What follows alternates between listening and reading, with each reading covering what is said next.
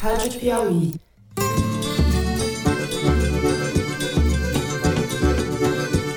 Olá, sejam muito bem-vindos ao Foro de Teresina, o podcast de política da revista Piauí.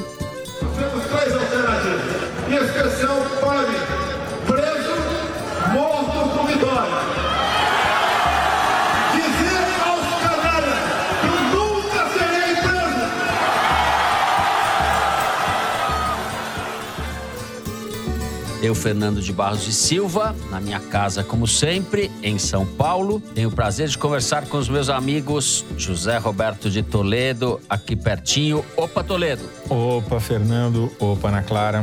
Vocês estão ouvindo o barulho de marreta que está na minha orelha ou não? E vai, ser- vai virar um personagem, porque eles estão trocando o telhado, vai demorar 60 dias. Então, estejamos atentos a esses falsos profetas do patriotismo, que ignoram que democracias verdadeiras não admitem que se coloque o povo contra o povo. E Ana Clara Costa. Ana Clara, enquanto a Thaís Bilenque segue de férias. Oi, Ana Clara. Oi, aí, pessoal? A Ana Clara, que gravou do estúdio Visão Digital e do estúdio Rastro com o Dani Di. A democracia tem lugar para conservadores, liberais e progressistas. A democracia só não tem lugar para quem pretenda destruí-la. Vamos aos assuntos da semana. Temos um bloco zero, vamos chamar assim. A gente começa o programa com a reviravolta retórica de Bolsonaro, que divulgou na tarde de ontem uma carta muito esquisita, na qual se convertia à democracia e fazia juras de amor às instituições, inclusive ao STF. A carta, como se sabe, foi escrita por um mau poeta, o ex-presidente Michel Temer, a quem Bolsonaro chamou para uma demorada conversa. Ana Clara e o Toledo vão explicar o que está por trás desse capítulo de chanchada na tragédia brasileira.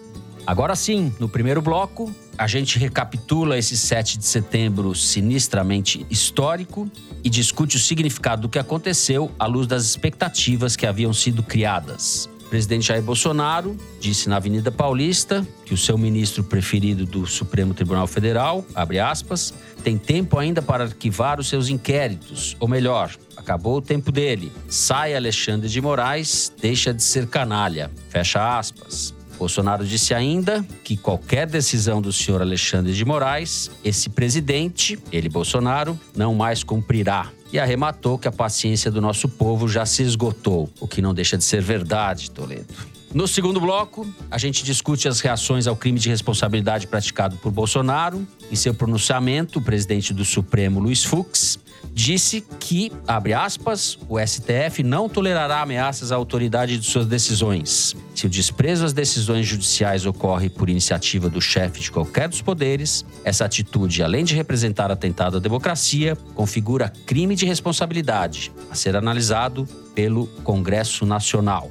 Fux falou isso, mas não mencionou Bolsonaro nominalmente. Já Arthur Lira, presidente da Câmara, dono da prerrogativa de abrir processo de impeachment contra Bolsonaro, fez um pronunciamento, eu ia falar anódino, mas vou falar indigente, de dar gosto ao Centrão. Evitou qualquer menção ao impedimento do presidente e disse, entre outras coisas, que a Câmara dos Deputados hoje apresenta-se como motor da pacificação do país. No último bloco, a gente fala dos desdobramentos desse setembro de 2021 nas disputas eleitorais do ano que vem. Talvez esteja claro para muita gente ou para mais gente que não vai bastar derrotar Bolsonaro nas urnas. Antes das eleições, será preciso defender a democracia. É isso, vem com a gente.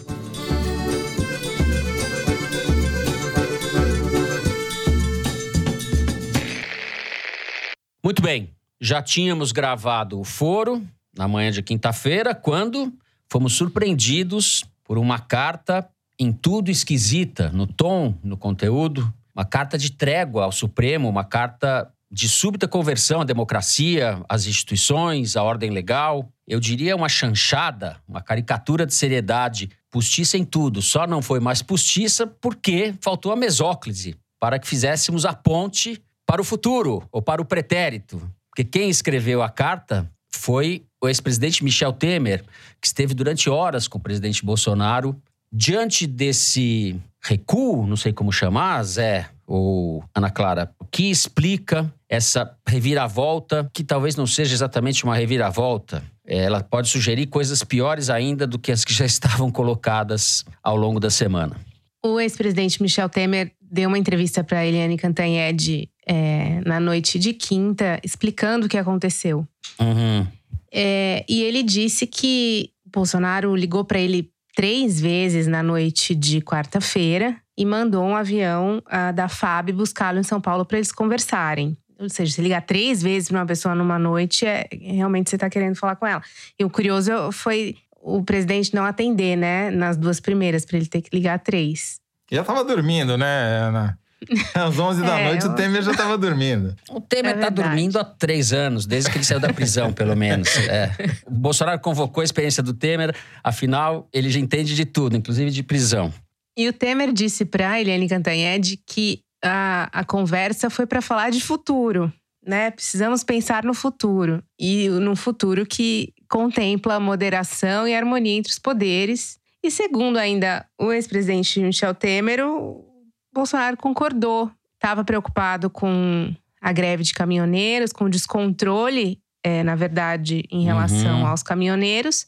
E o ex-presidente negou que na pauta da conversa tivesse havido os nomes de Carlos e Flávio Bolsonaro, que são os dois filhos do presidente que estão na mira do Supremo. O Carlos é, no inquérito das fake news e o Flávio, a questão da rachadinha não está no Supremo, mas o julgamento do foro especial está. Então, ele tem dois filhos pendurados ali, mas segundo o é, ex-presidente Michel Temer, isso não foi assunto. Essa parte, é. evidentemente, a gente não acredita, mas vamos em frente. É.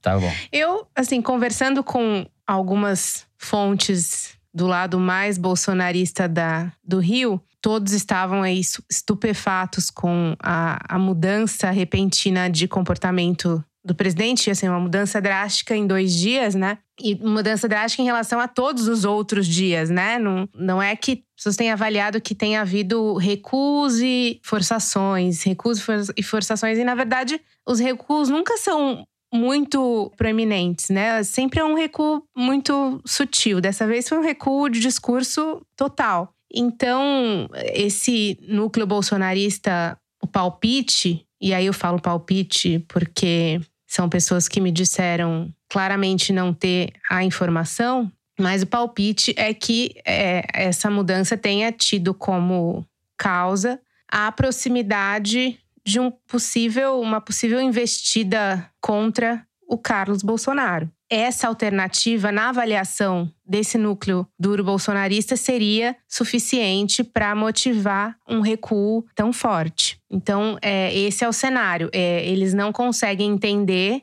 que foi um recuo por uma mudança de ideia, assim como nós também, né? Não, não, não achamos que esse recuo é uma genuína mudança de temperamento é, do presidente Jair Bolsonaro. Eles também não acham. E de certa forma é reconfortante para eles, né? Pensar que o recuo possa ter acontecido em razão de um possível acordo e não de um acovardamento do seu grande líder, né? Uhum. Quando estávamos nos preparando para gravar esse adendo que você agora ouve, ouvinte, o Toledo usou imagens. É, eu queria que você repetisse. Você falou, não foi um recuo tático, né? O cara saiu correndo pelado num descampado. Tiraram as calças dele e ele saiu com a bunda de fora correndo pelado, porque isso não é um recuo tático, certo? É. Tô misturando a apuração com o que a gente leu, porque a gente está gravando aqui no calor da, dos acontecimentos, né? Mas segundo o Lauro Jardim, o cara que redigiu propriamente a nota foi o Elcinho Mouco o publicitário do Temer. Eu diria que pelo estilo faz sentido.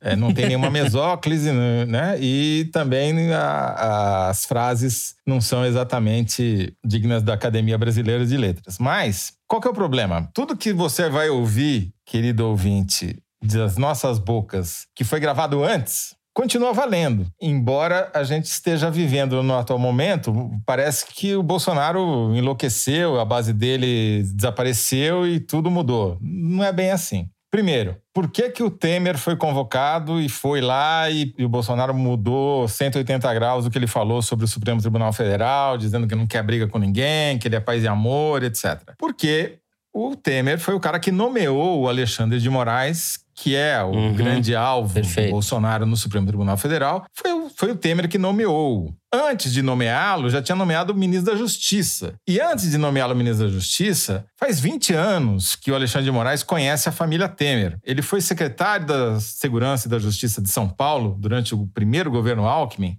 junto com a Luciana Temer, que é filha do Michel Temer. Ela eh, também era secretária na mesma pasta. Então eles se conhecem há muitos anos, têm intimidade, as famílias são próximas. Eu só queria recordar um contexto da indicação do Alexandre de Mo- de Moraes para o Supremo, que foi logo depois que houve aquele hacker que grampeou o celular da Marcela Temer, que ninguém nunca soube direito que hacker era esse, que conteúdo tinha nesse celular. O Alexandre de Moraes era ministro da Justiça, cuidou do caso pessoalmente. Uhum. Tá para ver um caso mais sigiloso do que esse. Ninguém nunca soube o que estava ali e muito rapidamente ele foi escolhido ministro do Supremo.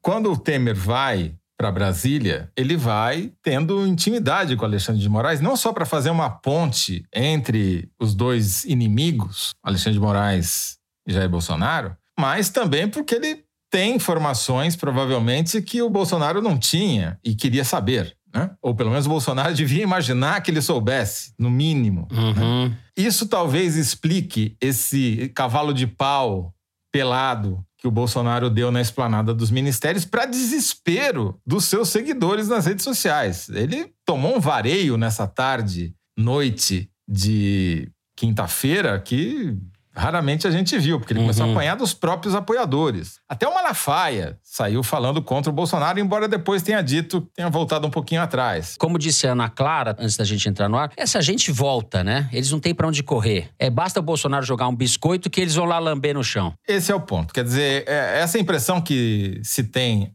hoje, quinta-feira, 19h41 da noite, de que o Bolsonaro acabou, também não é verdadeira. Ele sofreu um desgaste que ele não imaginava que ia ter. Ele cometeu um erro tático grave. Ele tinha vencido no 7 de setembro, ele avançou o sinal, perdeu o controle do movimento. Os caminhoneiros, que são seus aliados, caminhoneiros ou donos de empresas de transporte, que eu acho que é mais o caso, ficaram rogue, como dizem os americanos, né? Ficaram sozinhos no movimento, exigindo coisas e exigindo coisas que não tem a ver com o dia a dia deles. Estavam exigindo a prisão dos ministros, comemorando que um suposto estado de sítio que teria sido decretado pelo Bolsonaro. Quer dizer, é um mundo paralelo realmente. Só que o Bolsonaro perdeu o controle sobre essa turma. Alguma negociação houve porque nada explica esse movimento. Agora, do meu ponto de vista, apesar de todo esse carnaval, essa, esse monte de fumaça, esse monte de calor e pouca luz, me parece que nada muda estruturalmente. O Bolsonaro continua tentando dar um golpe.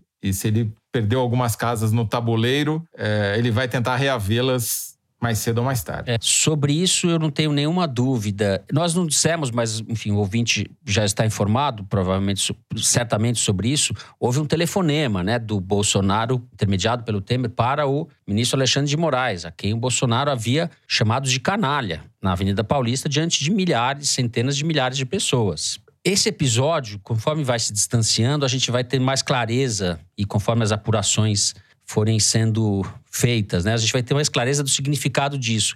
Agora, ele estabelece uma linha histórica entre o Temer e o Bolsonaro, uma continuidade histórica e, e que é tem elementos estruturais nessa continuidade, né? A presença dos militares, o general Etchegoyen, que foi o chefe do de, de segurança institucional do Temer, e, e que foi uma mudança na, na presença dos militares na política, né? Houve uma inflexão ali, que depois foi escancarada pelo Bolsonaro, mas enfim, assim como o Centrão voltou e tomou conta do meio de campo, o Temer também parece essa política do PMDB, esse golpismo do PMDB e a ideia de que precisamos fazer um acordão com o Supremo com tudo, talvez esteja sendo reciclada, né? Essa frase está ganhando um novo sentido. Agora, eu acho que para o Temer, até para ele, esse é um papel degradante. Mas, Fernando, o cara tava, tava dormindo de pijama. O presidente da Eu República sei. liga pra ele, manda o avião, ele tá no lucro. O cara tava Sim. esquecido. Agora vamos ver se, se a conversão do Bolsonaro for para valer, se Bolsonaro publicar uns sonetos amanhã, né?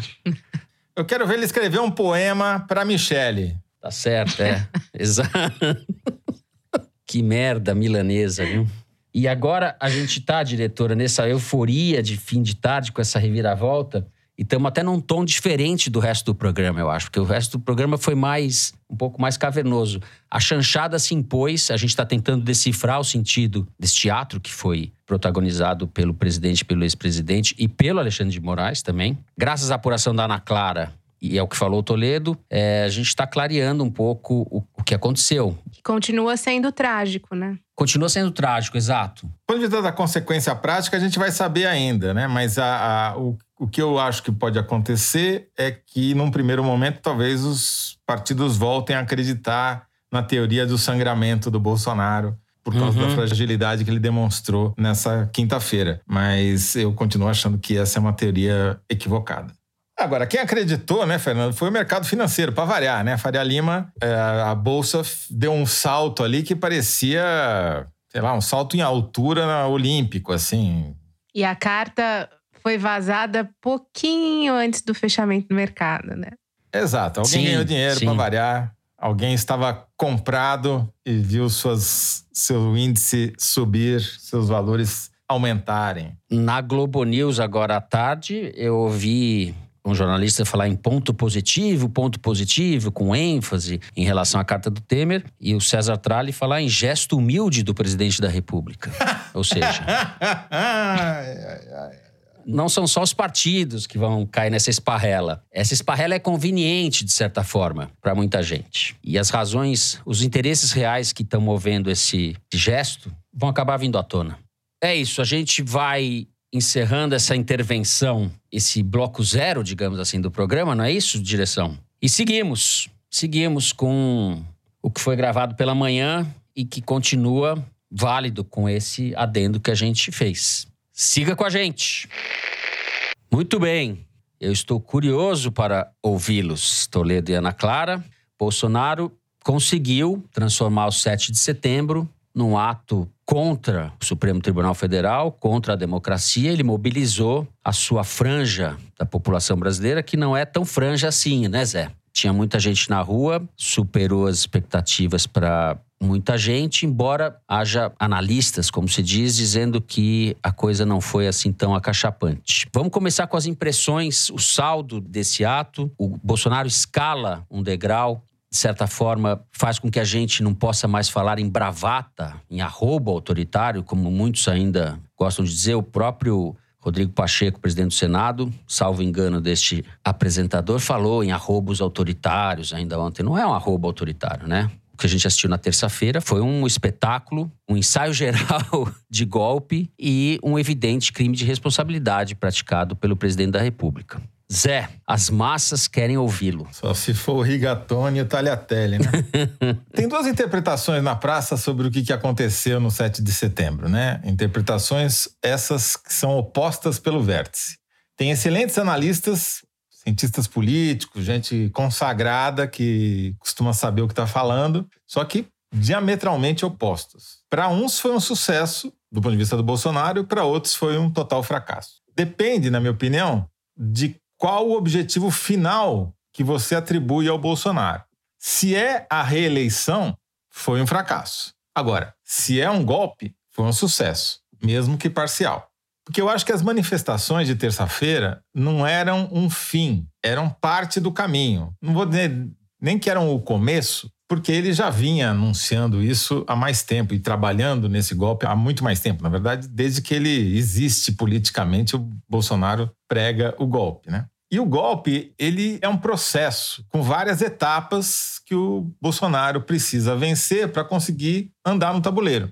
O 7 de setembro foi uma delas. Então, a gente precisa perder um pouco aquela noção que nos ensinaram na escola do livro de história, que tem o 7 de setembro, 15 de novembro, 21 de abril. A história não se dá em datas, né? não é no calendário, na folhinha. A história é um processo, né? As forças vão se acumulando e o desfecho às vezes se dá numa data. A gente até na Piauí adotou o termo setembrada em vez do 7 de setembro, porque, vamos lembrar, né? A setembrada foram as, uma epidemia de insurreições que houve, principalmente no Nordeste e no Norte do Brasil, durante o período da regência no Império, né? Que os governos locais, as populações locais não aceitavam a influência lusitana, se insurgiram contra ela em diversas maneiras. E mesmo a setembrada não se restringiu ao mês de setembro.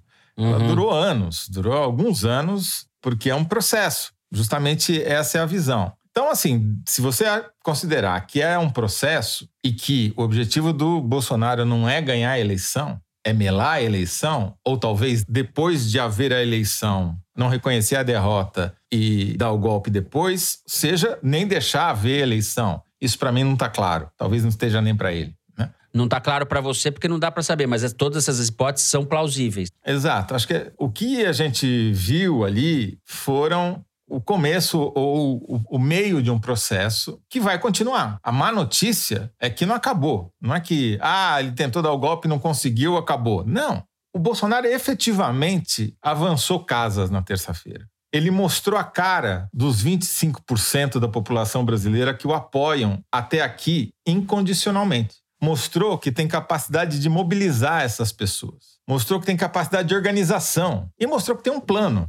Então, assim, se você acredita que o Bolsonaro é um cretino e um idiota, que não pensa nas suas ações, que não planeja o que faz, você só pode concluir que foi um fracasso. Agora, se você acha que o Bolsonaro não é ele sozinho, que tem uma série de outros agentes econômicos e políticos, que tem um objetivo, que é romper as bases das instituições, instalar uma democracia de fachada ou até uma ditadura, Uhum. aí você muda Sim. A sua análise. Eu acho que é, essa é a questão básica de como você enxerga o que aconteceu. Perfeito. No meu ponto de vista, o Bolsonaro, se não foi totalmente vencedor, ele conseguiu passar para o seu quarto da população que ele foi. E essas pessoas acreditam piamente que elas são maioria. E isso basta. Se o seu objetivo não é ganhar a eleição, você, portanto, não precisa de 50% mais um dos votos. Você só precisa de uma massa que você possa chamar de povo e falar que você está cumprindo a vontade do povo, que é o discurso deles. Com o povo contra o Supremo, estou com o povo contra o Congresso, estou com o povo contra a mídia. E o que, que ele consegue? Ele consegue rachar a sociedade brasileira inteira. Nunca houve um lenhador como o Bolsonaro no Brasil. Nunca ninguém teve a capacidade que ele tem de rachar as pessoas. Ele rachou a sociedade, ele rachou os empresários, ele rachou as igrejas, ele rachou os partidos, as famílias, os caminhoneiros, as polícias militares, a Febraban, a Fiesp, as centrais sindicais e até os cientistas políticos. Se isso daí não é vitória, Concordo inteiramente com tudo que você falou. Só acho que há um movimento que também foi calculado, ou se não é calculado, é intuitivo nele, ele se isola institucionalmente. Isso faz parte da estratégia dele, mas ele se fortalece nessa base aí que compõe uma parte da sociedade brasileira que mudou de configuração. A gente tem que entender um pouco também que o Bolsonaro reflete ou repercute, reverbera, lidera, o que seja, uma base social que é nova. É a típica coisas boas e coisas novas. Não é só a velharia de sempre. É uma coisa nova e muito reacionária esquisita. Ana Clara, coisas boas e coisas novas. Quais são as que você tem para nos contar? Em relação a justamente essa parcela da sociedade que você mencionou, Fernando, eu, como ouvinte bem sabe, depois do episódio passado, sou de Araçatuba, uma cidade em que o Bolsonaro teve 80% de votos na eleição passada. Então, digamos que tudo é verde e amarelo ali, tudo estava verde e amarelo no dia 7. E conversando com essas pessoas que foram num pseudo-patriotismo, a gente vê que realmente elas vivem numa realidade paralela. Numa realidade em que elas acham que o Brasil é elas. É óbvio que, enfim, tem mil interesses em jogo e a gente está vendo hoje, né, que tem associações que financiaram caminhoneiros, associações que financiaram ônibus para levar essas pessoas para lá, mas falando do É, brasileiro. patronais, né? Tem gente Exato. com dinheiro por trás. É, tem, teve um financiamento privado e público de prefeitos Uhum, que apoiaram e tal. Mas, pegando ali o cidadão comum, qual que é a narrativa que o Bolsonaro conseguiu implantar? O Supremo é o maior inimigo do país, porque o Supremo absolve bandido, como o Lula e como o Gedel, que foi pego com milhões no apartamento, e manda prender a gente que tá aqui defendendo a democracia e falando na internet as coisas que vemos de errado no país. As verdades então, que precisam ser ditas, né? Exatamente. É, é então o Supremo é autoritário e o Supremo precisa ser combatido. É, eu tô usando Só... essa figura do Gedel porque, enfim, foi uma das coisas que eu é ouvi. É boa. Gedel Vieira Lima, que era ministro do governo Temer, e foi pego com 50 milhões de reais em dinheiro vivo no apartamento e foi absolvido a partir do momento que as pessoas acabam encampando essa narrativa, entra um monte de coisa. Primeiro, o antipetismo muito forte, que casa perfeitamente com isso, né? Você já tem ali aquela predisposição ao antipetismo que acaba casando com toda essa construção, e você tem a conexão com os valores que o Bolsonaro defende, família, igreja defende hipocritamente, né? A gente sabe, junto com o poder econômico que acabou financiando isso, você tem esse caldo que se forma e essas pessoas realmente acreditam que elas são o povo e que só existe pessoas iguais a elas no Brasil. Se você pega, principalmente no interior do Brasil, nas cidades em que isso foi muito forte, eram parcelas significativas da população dessas cidades. Então você vê também que tem uma questão regional muito forte, né? Se você pega Mato Grosso do Sul, Mato Grosso, Pará, interior de São Paulo, essas manifestações foram numerosas nessas cidades. Então, isso mostra que para essas pessoas aquilo é o Brasil, né? Você enxerga a Paulista, que foi uma estratégia do Bolsonaro de pedir para que as pessoas viajassem para grandes centros justamente para fazer a foto, né, da manifestação numerosa. Você se informa sobre as coisas que estão acontecendo pelo a máquina de desinformação que existe e isso passa a ser a sua realidade. Mas uhum. a verdade é que não é, né? Eu peguei uma pesquisa feita pela Ideia Big Data, que é uma consultoria de pesquisa de opinião, que eles me passaram, foi feita no dia 8. Foi perguntado se elas concordam com as pautas defendidas no 7 de setembro por quem foi para a rua. Só 6% concordam, 59% discordam e 35% não têm opinião sobre isso, ou seja, possivelmente não entendem uhum. as razões e não estão acompanhando, que é uma porção significativa. Outra pergunta que foi feita nessa pesquisa foi em relação às expectativas que o Toledo bem falou no comentário dele. Qual foi o tamanho das manifestações de 7 de setembro? Era a pergunta. 6% das pessoas disseram ser maiores do que as expectativas, 48% menores do que a expectativa e 46% não tinha expectativa em relação à afirmação do presidente sobre cumprir as decisões do Supremo e do Alexandre de Moraes, 8% concorda que ele não deve cumprir, contra 63% que discorda e 29% que não tem opinião sobre o assunto. Então, sei assim, pelo menos 30% em média da população que não tá muito ligando para nada disso. O que. Então, desculpa te interromper, mas é que eu acho essa pesquisa muito interessante. Não só pelo aspecto de ser um dígito de apoio, é porque a tática do Bolsonaro de esticar a corda, de criar tensão o tempo todo, ela tem um efeito não desprezível, ao contrário, talvez seja o principal, de afastar as pessoas da discussão política. Elas simplesmente não querem mais saber porque não aguentam mais. Aliás, eu não aguento mais. Eu fico imaginando que não é profissional, que não é pago para se preocupar. É insuportável mesmo, entendeu? E isso é uma grande vantagem para quem está tensionando a situação, como o Bolsonaro, porque você isola essas pessoas, você tira elas do jogo. E porque se tinha 6% só fiéis e tinha uma quase maioria contra, por que, que tinha 50 mil pessoas na melhor das avaliações no Anhangabaú, no grito dos excluídos da esquerda, e a maioria das pessoas nem ficou sabendo que elas estavam lá, e teve o carnaval que houve em, em tantas outras partes do país, né?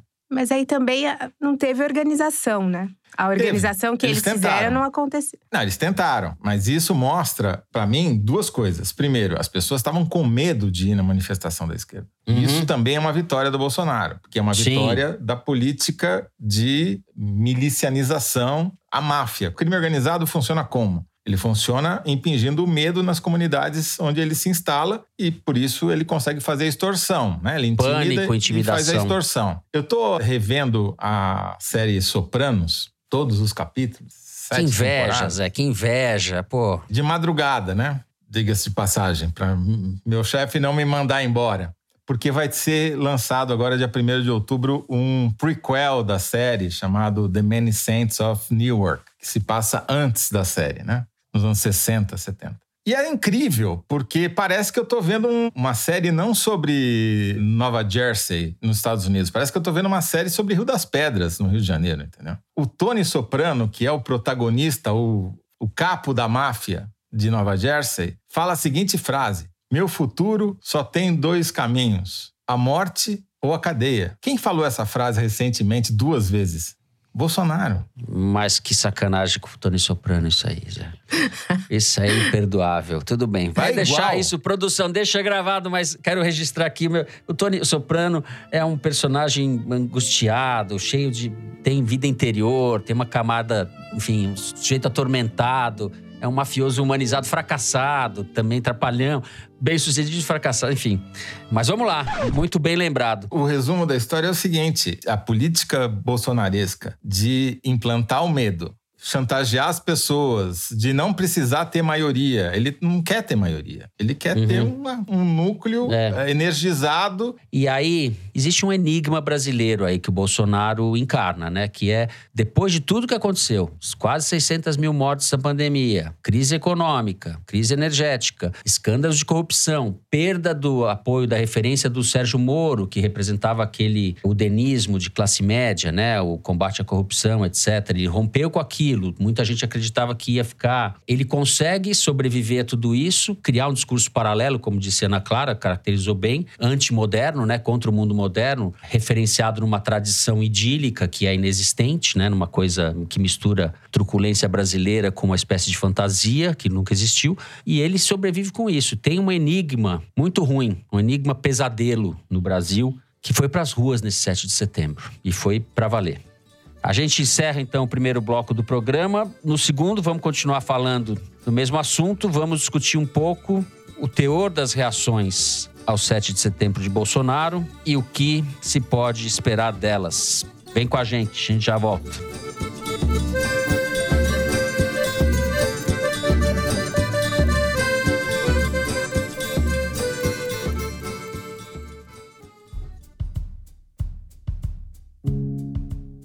O iFood acredita no poder transformador da educação e que tecnologia e inovação são as principais aliadas para melhorar a vida de milhões de brasileiros.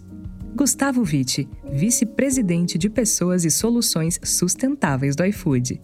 Quando a gente fala em educação, a gente acredita que o mundo está passando por uma nova revolução, né? Que é essa revolução digital. Isso está acontecendo agora e numa velocidade cada vez mais rápida e a pandemia só acelerou. Por isso, o iFood criou o iFood Decola, programa que tem o compromisso de formar e empregar 25 mil pessoas de baixa renda. Então a gente quer trazer justamente essa capacitação que a gente fala para a sociedade e também para dentro do nosso ecossistema para qualquer pessoa que queira buscar essas capacitações ali. O iFood tem o objetivo de impactar 5 milhões de pessoas com outras parcerias e iniciativas na área de educação.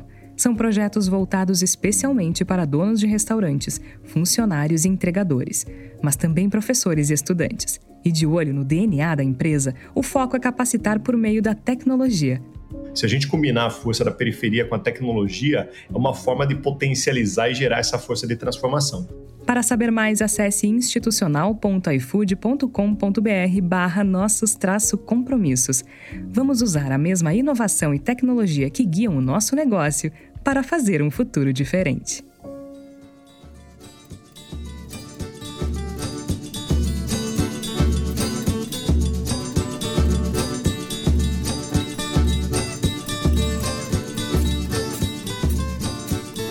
Bem, apesar dos esforços do ministro Luiz Fux, presidente do Supremo, na minha opinião, a reação mais dura veio dos mercados, e não pelas melhores razões. Não foi por apego à democracia, mas os mercados, a bolsa caiu, despencou quase 4%, o dólar passou de 5,30 no dia seguinte à manifestação.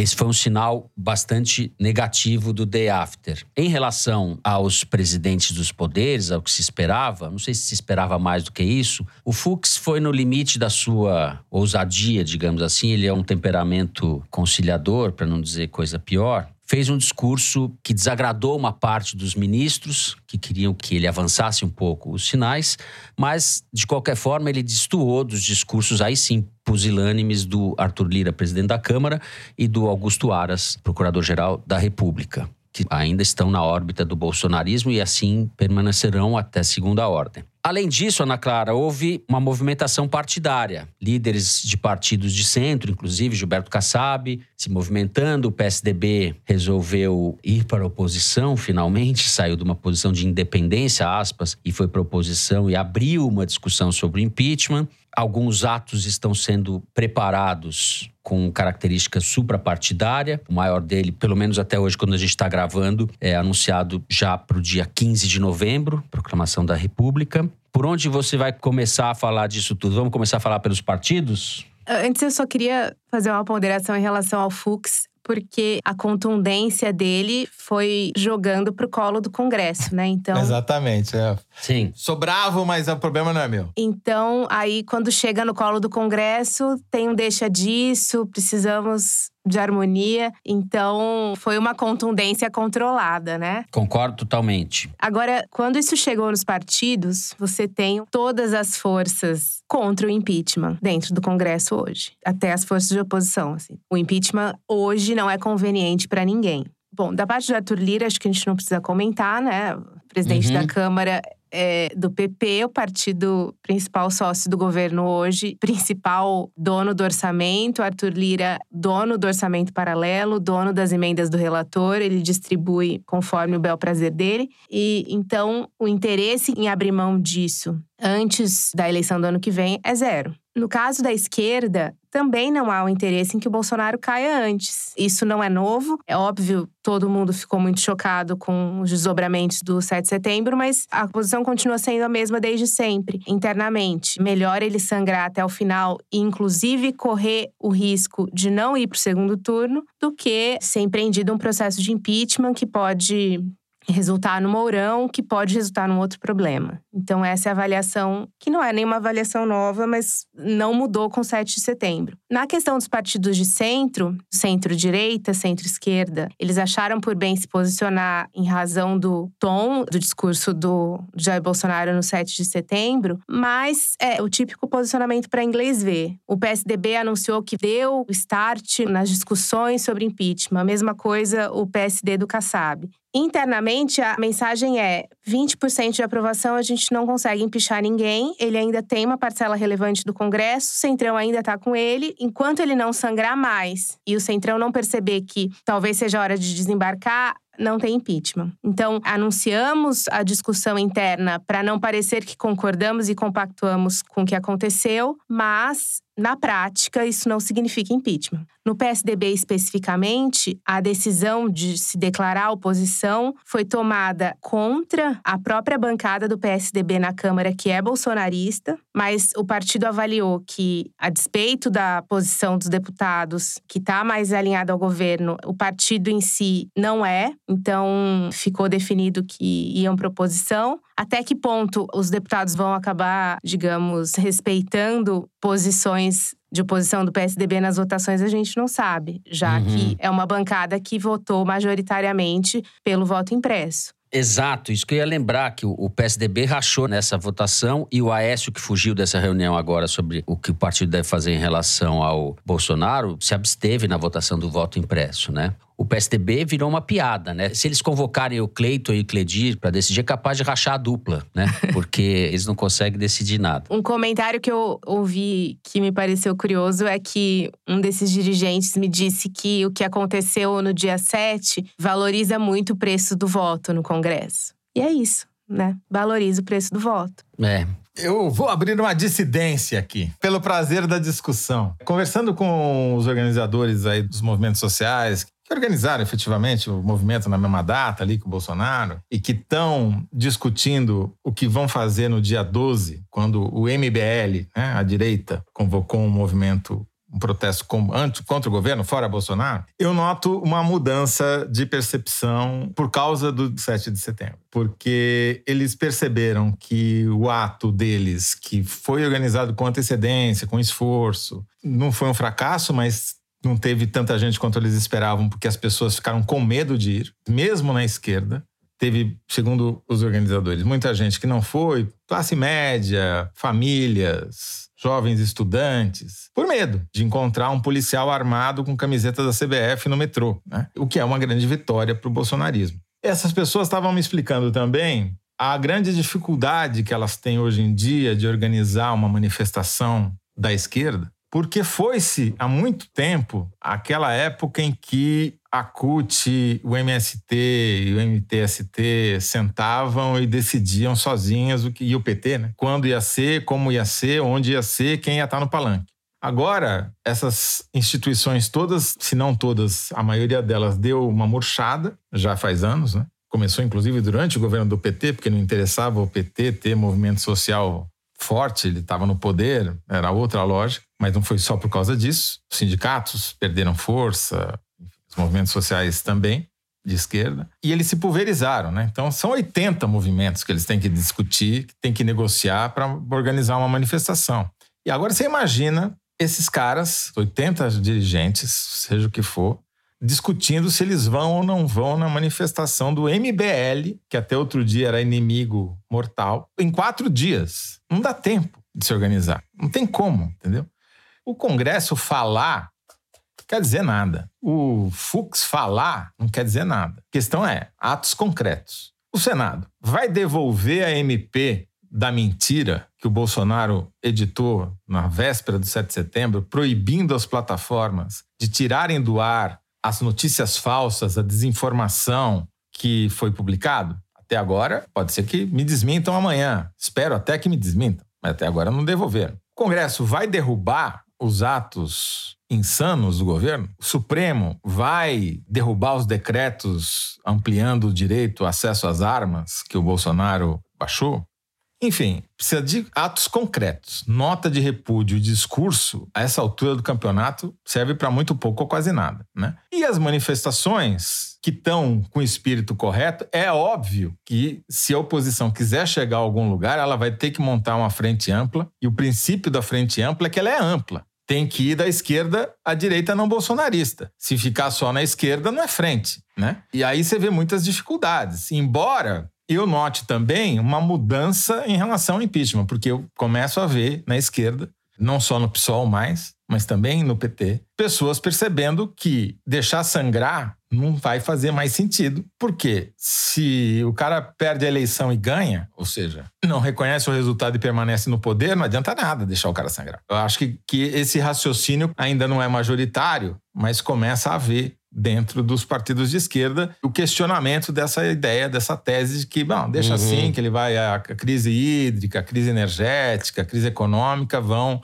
acabar eleitoralmente com ele. O problema não é mais eleitoral, o problema é se vai ter eleição. Exato, exatamente. Eu concordo com você, Toledo. E também o que a Ana Clara disse é certo, que os partidos ainda estão distantes de tomar uma atitude em relação ao impeachment, mas a percepção de que o processo político não será possível com Bolsonaro no jogo, ou seja, ele vai pro tudo ou nada, ele vai melar, ele vai inviabilizar e o risco é muito alto, essa percepção está crescendo. Marcos Nobre, presidente do SEBRAP, cientista político, deu uma entrevista essa semana bastante esclarecedora a esse ponto. Ele falou: as oposições estão pensando, ou estavam pensando, antes do 7 de setembro, e a entrevista saiu na véspera, né? Segundo a lógica eleitoral. E o Bolsonaro não está pensando segundo a lógica eleitoral, porque essa não é a lógica dele. Ele está pensando segundo a lógica real, digamos assim, ou bolsonarista, ou lógica golpista, que está se impondo e atropelando a lógica eleitoral. É claro que a dinâmica eleitoral existe. Mas sem um movimento forte para conter o Bolsonaro, esses crimes de responsabilidade, essa delinquência que já está tomando conta da dinâmica da política brasileira, sem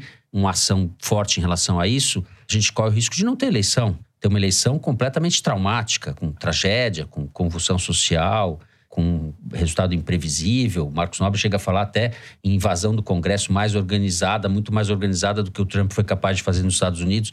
A gente não sabe, porque a gente não sabe como é que vão se comportar as polícias, os próprios militares, que aliás ficaram quietos esses dias, né? Salvo engano meu. Então, ao mesmo tempo que eu acho que está longe os partidos ainda, como você bem caracterizou, Ana Clara, por interesses e pela percepção de que com essa popularidade não é viável a abertura de um processo de impeachment, eu acho que já esteve mais longe. Tem uma diferença que eu acho que é o seguinte, que é fundamental. Algumas pessoas em Brasília que é sempre o último lugar que percebe o que acontece no mundo, algumas pessoas em Brasília começaram a perceber e se dar conta do óbvio, né? É o seguinte: esperar sangrar, ou seja, esperar cair a popularidade abaixo dos 25, 20%, não é mais um ato passivo. Vamos ficar aqui de braço cruzado olhando para ver se isso acontece por si próprio. Não. Ou a gente provoca isso, Exato. ou a gente está fora do jogo. E a questão econômica que a gente já mencionou, tudo indica que deve jogar contra Bolsonaro, certo? Porque houve um rebaixamento de expectativas.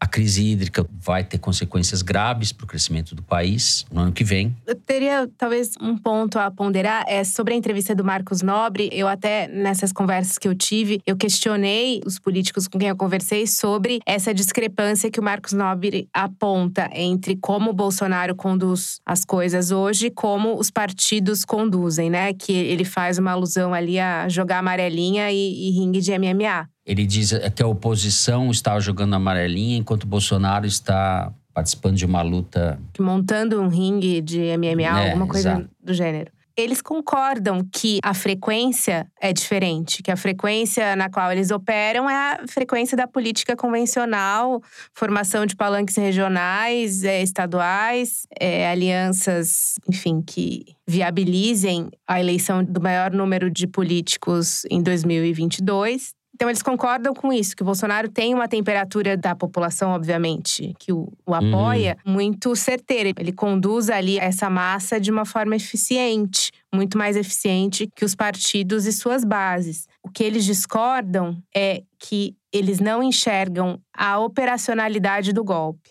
Então, que, que é o golpe? É você chega e assassina todo mundo? O que, que é o golpe? Então, isso não é claro, eu também acho muito difícil, mas isso não é claro, você tem razão. eles não enxergam o golpe como as democracias morrem, ou seja, distorcendo as instituições por meio de mudanças legislativas e mudança no judiciário. Eles não enxergam que ele tem a capacidade disso no Congresso hoje, mesmo entregando o orçamento inteiro na mão do Centrão, como ele fez. Eles não enxergam que as Forças Armadas entrariam institucionalmente numa aventura de república de bananas, de fechar o Congresso e, e usar o poder armado para fazer o quê? Uma nova constituição? Quem escreveria? Quem faria? Quem estaria junto? Então, assim, eles não conseguem enxergar lá na frente qual é a operacionalidade desse golpe.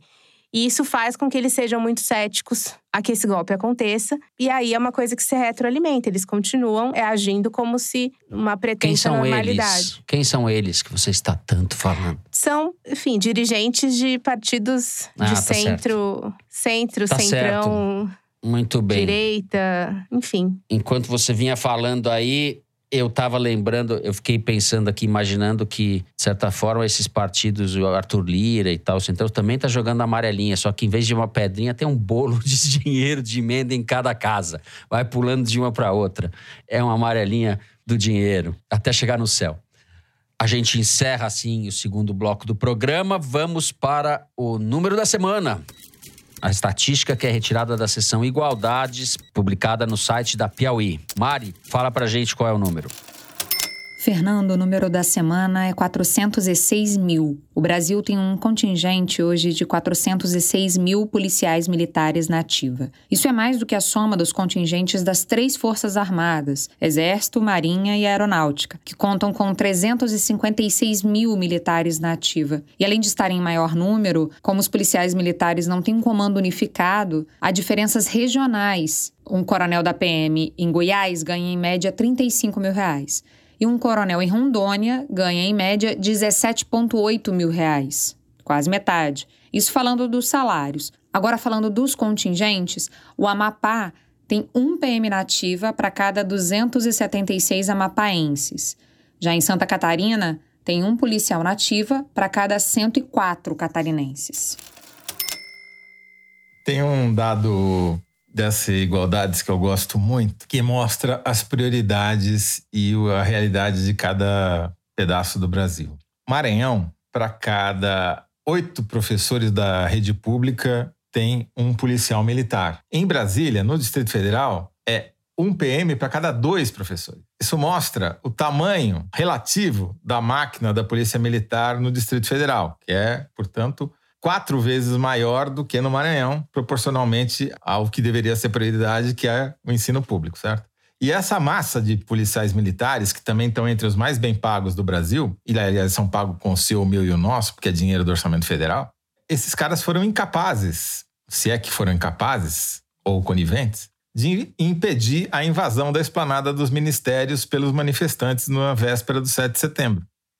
Esses caras foram incapazes de evitar que os jornalistas apanhassem dos militantes bolsonaristas no dia 8 de setembro, quando eles fugiram dos manifestantes para se esconder dentro de um ministério na esplanada. E os caras invadiram o ministério. E esses caras, até quando a gente grava aqui, tenham sido incapazes de tirar os caminhoneiros da esplanada dos ministérios, mesmo tendo essa proporção e ganhando esse salário. O que me leva a crer que a não participação dos PMs no ato de 7 de setembro talvez não tenha sido apenas mérito dos governadores. Talvez tenha sido uma contenção tática, para usar um velho termo comunista. Opa, comunista, comunista. Bom, a gente vai continuar falando de caminhoneiro, porque quem desmobilizou os caminhoneiros nessa quinta-feira, enquanto gravamos os programas, foi o próprio Bolsonaro, para contrariedade do tal do Zé Trovão, que reclamou por vídeo que o Bolsonaro está abandonando, ficou convocando, convocando e agora quer liberar as estradas tal. E a gente vai nesse jogo aí. A gente já volta para falar de 2022, se é que isso é possível no Brasil de hoje. A gente já volta.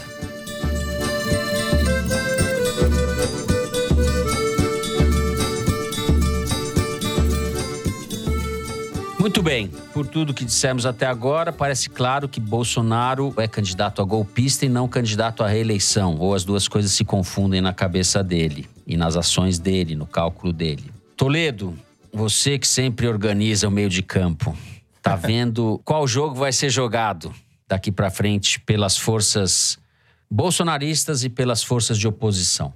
Eu, sinceramente, não sei, Fernando. Eu tenho grandes dúvidas. Primeiro, se a gente chegará a 2022. A impressão que eu tenho é que tem um abismo no meio do caminho que não sei se a gente vai conseguir transpô-lo. Uhum. Eu também não sei se o Bolsonaro trabalha com a hipótese de disputar a eleição, perder a eleição, não reconhecer o resultado da eleição e, como já está no poder, permanecer onde está, e esse seria o golpe. Ou ser tirado à força dos militares e das policiais militares e etc. Ou se nem sequer deixar haver eleição, ele deixará. A pergunta que os dirigentes partidários fizeram, que a Ana Clara bem explicou, que é como operacionalizar esse golpe, é que não está clara para quase ninguém, talvez só esteja clara do lado dos golpistas, atrapalha a análise, justamente porque, como a gente nunca viu esse tipo de golpe, ele é um cisne negro, né?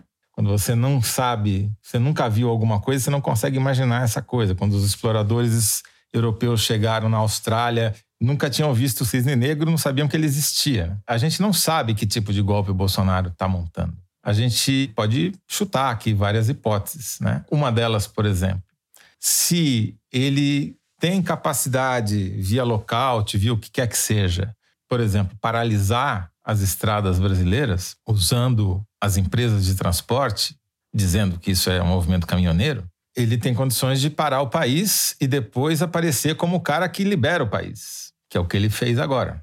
Se há uma situação de conflagração, de desordem, por alguma razão, ele pode fazer uma intervenção mais drástica, decretar uma garantia da lei da ordem, intervir em alguns estados, não sei. Ou pode até decretar um estado de sítio, pode decretar um estado de defesa e mudar as regras do jogo e com isso criar uma desculpa para não ter eleição. Não sei, esse é o problema. Estamos todos especulando.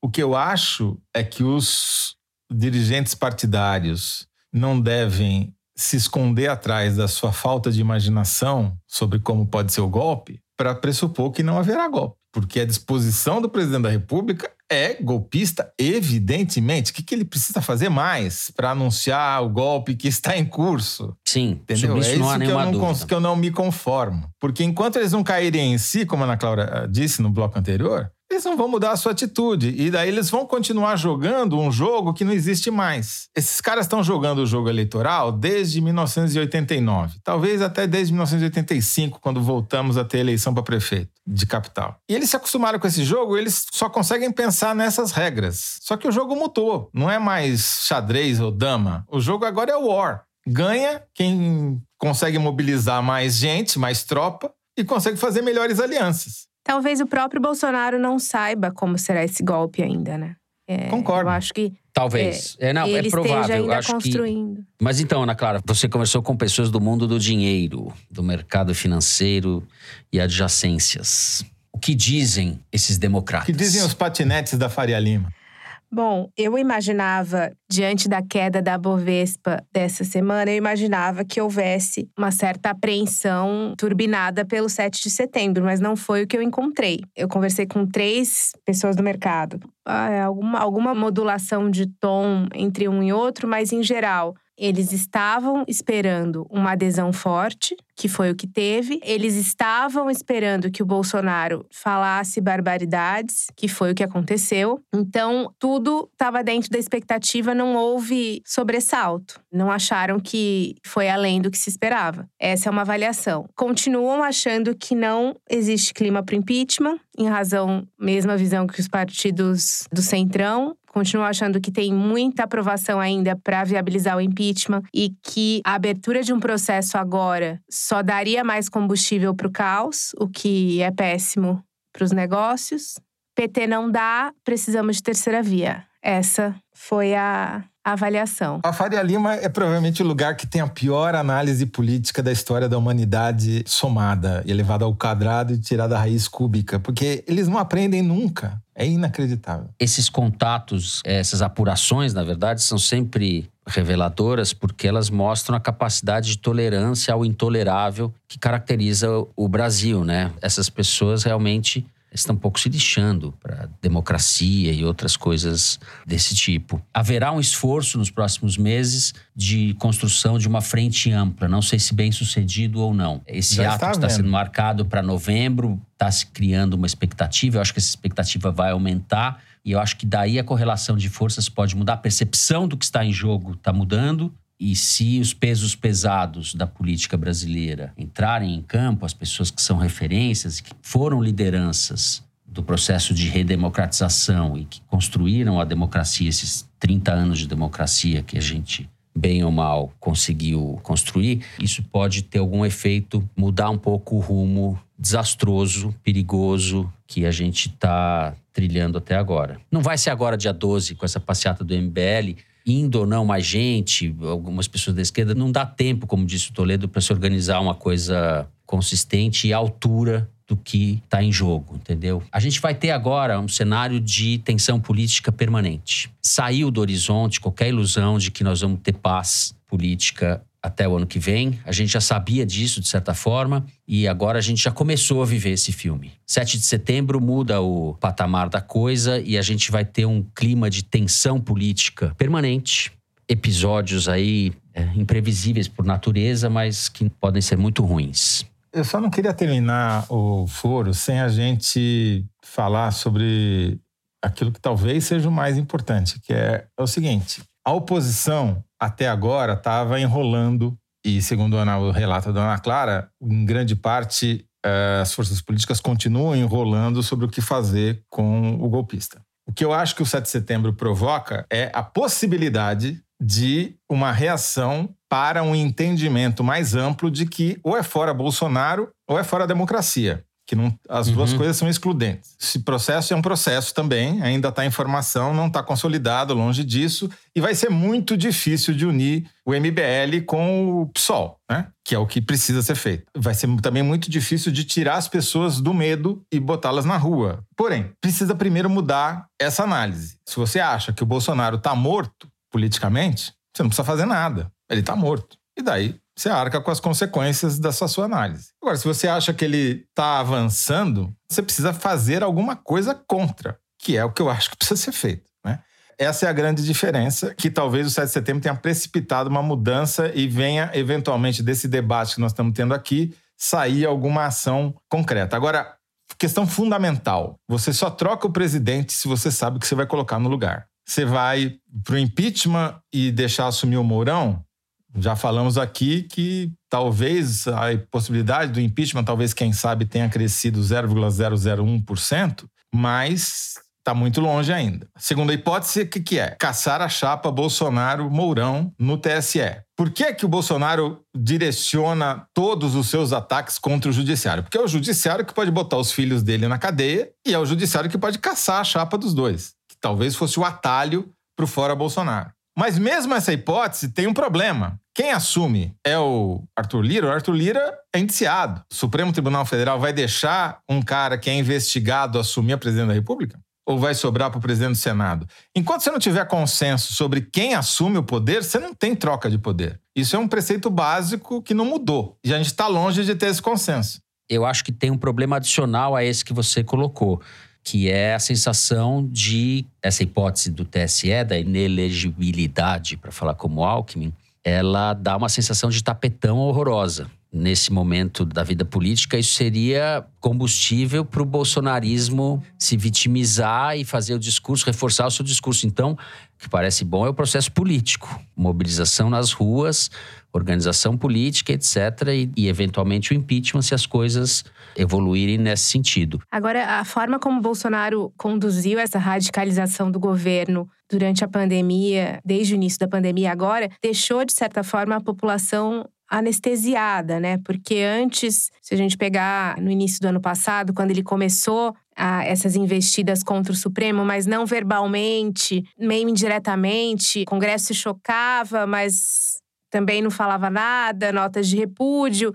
Ele foi avançando no modus operandi dele e, e no tom paulatinamente as pessoas foram também se chocando, mas depois aceitando. E aí a gente chegou no grau que vimos no dia 7, que é o, o presidente falar para milhares de pessoas, primeiro, organizar uma manifestação antidemocrática na cara de todo mundo, sem que a gente se insurgisse contra isso. Ele subiu num palanque pregando a, a, saída de um ministro do Supremo, ou seja, pregando um ato inconstitucional contra um outro poder e dizendo que não ia cumprir nenhuma ordem do Supremo.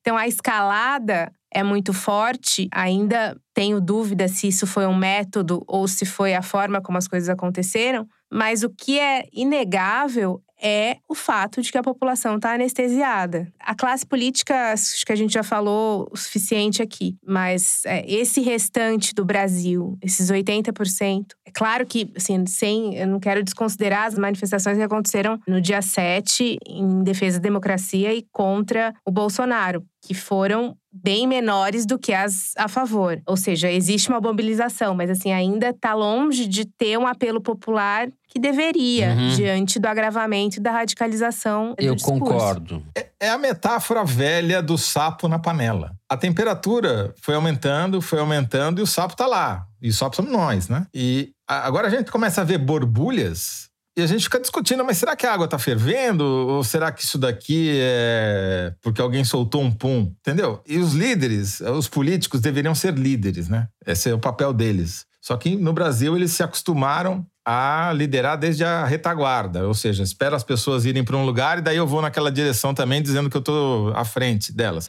Acabou essa oportunidade. Ou os líderes sejam, são líderes ou eles vão não para a retaguarda, vão para trás da retaguarda. É a hora de tentar ser vanguarda. Vamos ver se os, os líderes políticos brasileiros, as lideranças políticas, estarão à altura do momento histórico, coisa que não aconteceu em 2018. Com isso, encerramos o terceiro bloco do programa. Com essas dúvidas, vamos então agora ao momento Kinder Ovo. Mari, o que, que você preparou pra gente nesse Kinder Ovo? Vamos ver. Solta aí. Ai, vou até ficar perto aqui do microfone para ver se. Eu me lembro né, de, um, de uma máxima que eu aprendi com uma pessoa que é estrategista de É a guerra. Simone Tebet. Mao, Mao Tse Tung, vence Não. a batalha quem luta mais cinco minutos. Parece alguma Então, bispa. nós temos que É aprender bolsonarista? com esses Não é, guerreiros, Carla né? Seja não é. do lado Não. do espectro Não, ideológico carioca, que for. Estou falando quer aqui de Mao Janeiro. Tse Tung. Sei lá mas quem é a alguém Leda Nagli. muito de guerra. Não, Não, não é Nós-. Não podemos Não, não é. desistir. Nós É temos que estar preparados para lutar sempre. E se queremos Caraca, a paz, peraí. temos que estar preparados a lutar por ela. Bia Kisses? Ah! Ele acertou no, das 47 do segundo tempo. Puta que pariu. Quem fala é a deputada federal Bia Kisses, presidente da Comissão de Constituição e Justiça, deputada pelo PSL de- do Distrito Federal. No canal TV Piauí, é isso? Canal TV Piauí no YouTube, que não tem nada a ver com a gente, Piauí. TV Piauí não é, não tem nada a ver com a gente. É uma dissidência. Pô, o Zé acertou, já tava ali, o juiz deu, tem que ir pro VAR essa, porque o juiz deu sete minutos de acréscimos e tava sete e dez segundos, já era ele acertou. Acertou. Bia Kisses. Que fase, hein? Que fase. Bia Kisses citando Mao Tse Tung. É isso aí, seu Brasil. Íntima. Não, é que a Bia Kisses só aprende com o mal. Ela nunca aprende com o bem, ela só aprende com o mal. É isso, Toledo, você ganhou, você ganhou. É, Toledo ganhou. considerando Ana o Clara, a lunático gente da precisa- semana passada, já são duas vitórias em seguida. A gente que é precisa recorde. reagir, Ana Clara, precisamos reagir. Bom, Eu tô dando, eu, eu tô dando golpe aqui, vocês não estão percebendo. Nossa, É. eu desisti já. Depois dessa grande aula de história da deputada Bia Kisses, vamos para o Correio Elegante. Vamos falar de gente mais interessante. Eu vou começar aqui lendo um e-mail da Nayara, de São Carlos, interior de São Paulo. No momento Kinder Ovo da semana passada, Fernando fez um comentário sobre a cara de cu que vocês ficam quando ninguém acerta. Gostaria de sugerir que trocasse o termo por cara de classe média que acreditou no Paulo Guedes. No mais, agradeço o acalanto que é o Foro de Teresina para esse coração triste e desiludido que sofre ao ver meus parentes defendendo a bolsocaquistocracia que assola esse país. Haja terapia. Mando um opa, um salve e um abraço a vocês e à produção, que fazem com que o ouvinte se sinta abraçado nesse apocalipse. Nayara, super obrigado, Nayara. Eu vou ler aqui o tweet sugestivo do Luiz Oliveira, cujo arroba é DuduFS. Acho que não será o foro de Aparecida nem o foro do exílio. Talvez o foro migre geograficamente para Teresina mesmo. Que acham? Ao vivo da resistência. Olha, eu não me, não me recusaria, não. Não, eu acho que a gente está devendo o foro de Teresina e que se houver país em 2022 e a pandemia e o coronavírus permitir, acho que a gente vai ter que ir a Teresina cumprir uma obrigação histórica do foro. Mas haverá novidades, alegria. senhoras e senhores. Haverá novidades em outubro. Fiquem esperando que vocês serão, talvez, uma boa notícia. É isso aí.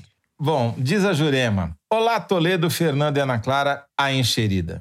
Sou uma professora de língua portuguesa de 52 anos e casada. Infelizmente, as pessoas que conheço não gostam muito de falar de política e me sinto um pouco isolada entre tantas conversas aleatórias e sem sentido para mim. Mas sigo firme, tentando ensinar aos meus alunos um pouco mais do que gramática e interpretação. Tento ensiná-los a ler e interpretar intenções e ações dos nossos governantes e principalmente que de boas intenções o inferno está cheio. Tudo com muito cuidado, porque não quero nenhum helicóptero sobrevoando a escola na qual leciono com a bandeira do Brasil. Quero dizer que me sinto privilegiada de ouvi-los toda semana. Fico informada, reflito sobre os acontecimentos e ainda me divirto. Um abraço. Um abraço para a Jurema. Jurema, cuidado com os Jurema, helicópteros aí, Jurema. Muito obrigado, que carta gentil. Um abraço para você, para seus alunos. Um abraço, Jurema. Adorei o meu novo apelido. A encherida. E eu queria ainda pedir uma música para a gente colocar no final do programa, que foi Se for do enviada Sérgio Reis, não vou Twitter. deixar. Do Sérgio Reis, não vou deixar. É da mesma região geográfica, mas é muito melhor. A música que o professor Tiago Kreutz postou no Twitter, de tanto ouvir falar na Grande Matão, aqui no Foro de Teresina, ele foi procurar e descobriu a valsa Saudades de Matão, do Jorge Galati. E ele interpretou Saudades de Matão no violão, e ele tem uma postura de violonista clássico que eu assisti no YouTube, até dei like, e reinterpretou a Saudades de Matão. Eu quase não reconheci Saudades de Matão, tô brincando. Ele tocou muito bem. O nosso Thiago Creutz é um ótimo violonista.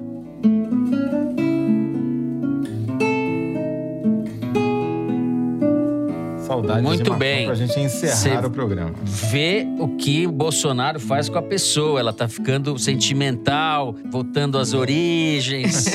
Brasil profundo, uma saudade de casa. É, na verdade, Ai, eu já que tô saudade procurando da- onde me esconder, né, Fernando? Eu tô fazendo aliados ali pelo Brasil. Saudade da minha roça. Também tô com saudade da minha roça. Nossa, se eu voltar pra casa, capaz de ser presa. É, Então é isso. Ao som de saudades de Matão, a gente vai encerrando o programa de hoje por aqui. Se você gostou, não deixa de seguir a gente no Spotify, no Apple Podcast ou na Amazon Music, favoritar no Deezer ou se inscrever no Google Podcast, no Castbox ou no YouTube. Assim você fica sabendo das novidades, dos episódios especiais e das edições extras. O Foro de Teresina é uma produção da Rádio Novelo para a revista Piauí, com a coordenação geral da Paula Scarpim. A direção é da Mari Faria, a produção é do Marcos Amoroso. O apoio de produção é da Clara Reustab.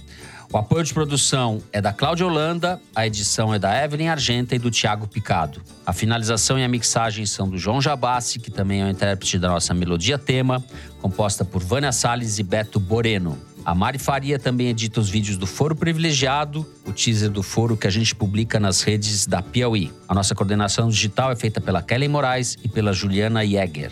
A checagem é do João Felipe Carvalho. Foro de Teresina foi gravado nas nossas casas e no estúdio Vison Digital, no Rio de Janeiro. Eu me despeço aqui dos meus amigos José Roberto de Toledo. Tchau, Toledo. Tchau, tchau, tchau, tchau, tchau. Tchau, tchau. Eita, Tchau, tchau, Toledo, tchau, grande matão. Tchau, tchau. Tchau. Ana Clara, me salve. Tchau, Ana Clara. Até a Tchau, semana pessoal. que vem. Gente, boa semana a todos. Se cuidem. Até a semana que vem.